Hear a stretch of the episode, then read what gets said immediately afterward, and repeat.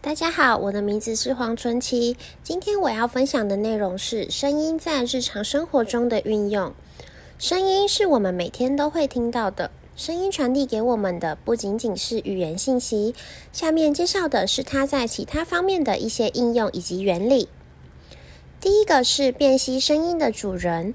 我们平常都和家人常常说话聊天，对家人的声音都会非常的熟悉。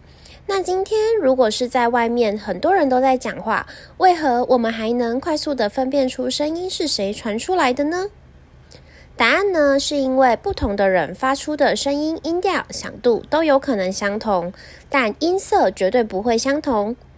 因为不同的发声体发出的声音的音色一般不相同。由于非常熟悉，我们透过辨别音色就能分辨出哪位在说话。再来第二个呢，就是听长短。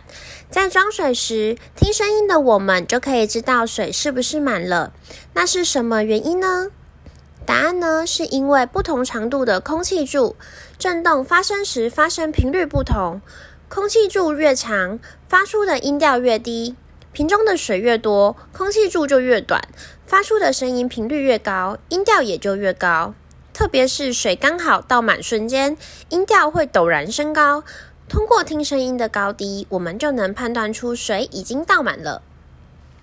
第三个呢是测量距离，在很深的山谷中，可以用什么方法分辨距离呢？前面如果有一栋建筑物或高山，对着高山大喊一声，用表测量发出声音到听到声音的时间。利用声速就可以测出我们与高山或高大建筑物理的距离。原因是在声音在传播的过程中遇到障碍物被反射回来，就产生了回声。再来第四个是医生的听诊器。为什么去看诊时，医生都会用听诊器听我们的身体呢？难道生病的人声音会有所不同吗？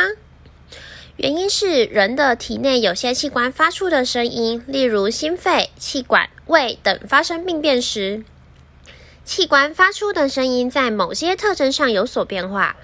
医生通过听诊器能听出来，以此来诊断病情。以上这几种都是声音在日常中的运用，这些是我的分享，谢谢大家。